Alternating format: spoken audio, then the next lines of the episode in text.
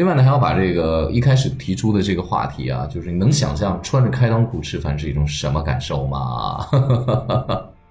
这凉风嗖嗖嗖进来，要是没有空调的时代，不会凉吗？嗯。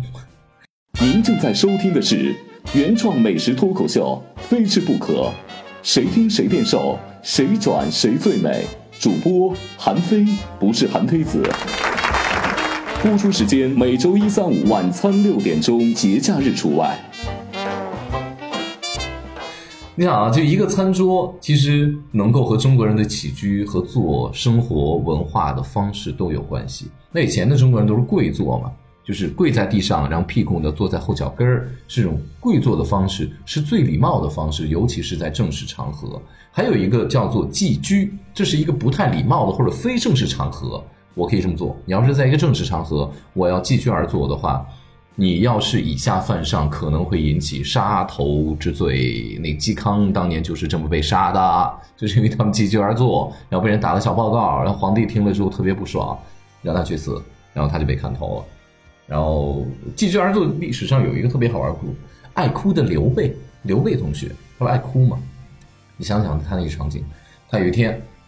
就是屁股寄居是什么？就是你坐在地上啊，你往地上一坐，然后呢，两腿打开，往前头一放，然后开始做那骂街了，然后寄居而坐，然后骂街，就和农村的泼妇骂街其实那个感觉特别的像啊。刘先生不仅是一个爱哭鬼，原来他还会撒泼啊。所以你要是跪坐的话，你要穿着开裆裤的话，其实就不会出现我刚刚。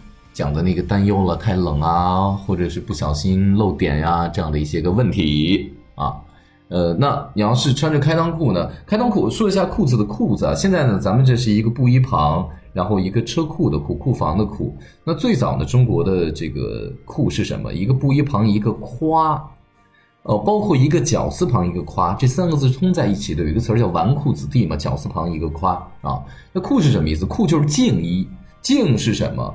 净就是从膝盖之下的小腿，就给小腿穿上衣服，叫做裤啊。那你在一些个，我们现在其实很多的这个文献，就包括出出土的这个文物当中，我们可以看到啊，就是这个小腿穿裤子是一个什么感觉？就小腿小腿呢，给它穿上了之后，然后呢腰上给它绑住，然后不管屁股，然后你也不管小弟弟啊，然后呢外头会穿一个袍子。这个就是裤啊，就是穿开裆裤的感觉。大家可能觉得好奇怪，你不能想象穿着开裆裤是什么感觉。小的时候，现在小孩都不穿开裆裤了，对吗？我现在很少见小孩，因为纸尿裤嘛，也不穿开裆裤了。呃，开裆裤在中国历史上曾经是一种主流。你比如说，东汉末年有一个著名的淫欲皇帝嘛，汉灵帝，他嫌他的这个宋皇后啊不够风尘，不够女人，然后呢冷落她，然后他那种比较妩媚的那些个。妻妾呀，包括那宫女，他都给了这么一个要求啊，这史书上记载的要求，他们都穿着开裆裤，然后方便他及时行乐啊，这简直就是一个，简直就是败坏家风、败坏国风的这么一个皇帝。嗯，尽管说就是因因为他的这个荒淫无度嘛，再加之这个朝政也特别的乱，然后呢，朝政也乱，外敌也入侵，就导致当时有一个特别著名的农民起义，叫做黄巾起义啊，黄色的黄，围巾的巾。黄巾起义，虽然说黄巾起义是个农民起义失败，农民起义经常失败啊。呃，老师经常历历史老师当中有讲啊，就总结一下他们的失败的原因，就是农民目光短浅，然后他们就失败了。那不得不说的是呢，这个黄巾起义导致当时这个军阀割据，形成了日后我们所看到的三国时代乱世出英雄。三国的时候出了不少的，包括曹操也是在黄巾起义的那个时间。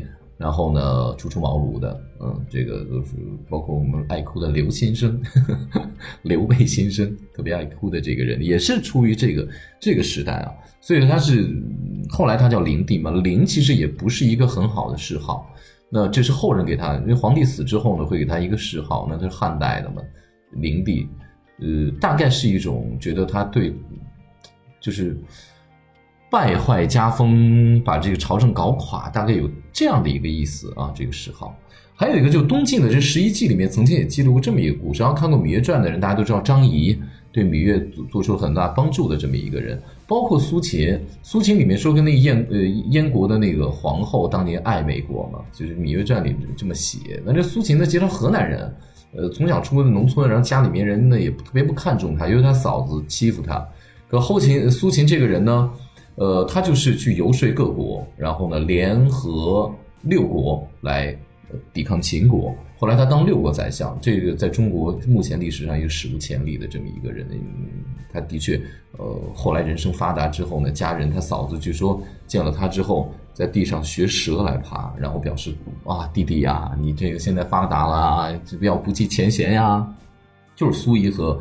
呃，苏秦和这个张仪，他们俩好基友，他们爱学习啊。据说呢，这个十一记里面讲，这个东晋的十一记，他们讲就是说，他们俩在街道上看见什么就写，然后呢，带着这个带着这个这这个记录的东西不够了啊，带着剪什么不够了怎么办呢？那写在手掌上，还有一个就写在大腿上。你想那时候人们穿袍子嘛，是吧？穿上了袍子之后呢，然后呢就把那啪弄起来，大腿弄大白腿那么那么一面啊。就可以抄好多东西，其实也证明了当时应该穿的就是开裆裤。那为什么我们要穿开裆裤呢？我们的生活起居包括吃饭穿开裆裤呢？最重要的是，因为中原的人们，中原的人们呢，他们我们是不骑马打仗的，对吧？我们不骑马打仗，你要骑马打仗的话，你显然是不可能是穿着开裆裤的，你不嫌磨吗？所以说，骑马的穿裤子，不骑马的穿袍子，而袍子里面穿的就是这个敬衣，也就是我们说的这个裤啊。就这么一个，再早一点点，赵武灵王在那个邯郸的时候，我当时去拍《快乐汉语》的时候还演赵武灵王。然后这个赵武灵王呢，他胡服骑射嘛，这个词语就成语这么来的。他就觉得发现胡服穿着裤子把腿脚绑紧是比较利于上马打仗的啊。这是当时的呃这个这个关于开裆裤的一个一些个故事。那我们今天主要讲的是分餐和合餐的文化。那分餐的基本上从唐代兴起，在宋代流行，明代的时候。已经基本固定了。以后呢，有机会大家来阐述这个宋代的一些个美食，包括生活的一些个有意思的娱乐生活的文化。因为宋代的确是一个娱乐生活极其发达的。让让我穿越到古代的话，我可能会选择宋代，而且言论又自由，特别的棒。明代呢，基本上已经固定了咱们这种合餐制的文化了，从而也形成了中国人餐桌上这种长幼尊卑、主陪副陪的文化习惯呃，包括。呃，那个明代的时候，我们的请客制度、请帖制度嘛，要三请啊，三请这个以后会讲啊。呃，也欢迎大家关注我的个人新浪微博韩佩飞，韩非子的韩非后面加上一个 F E I。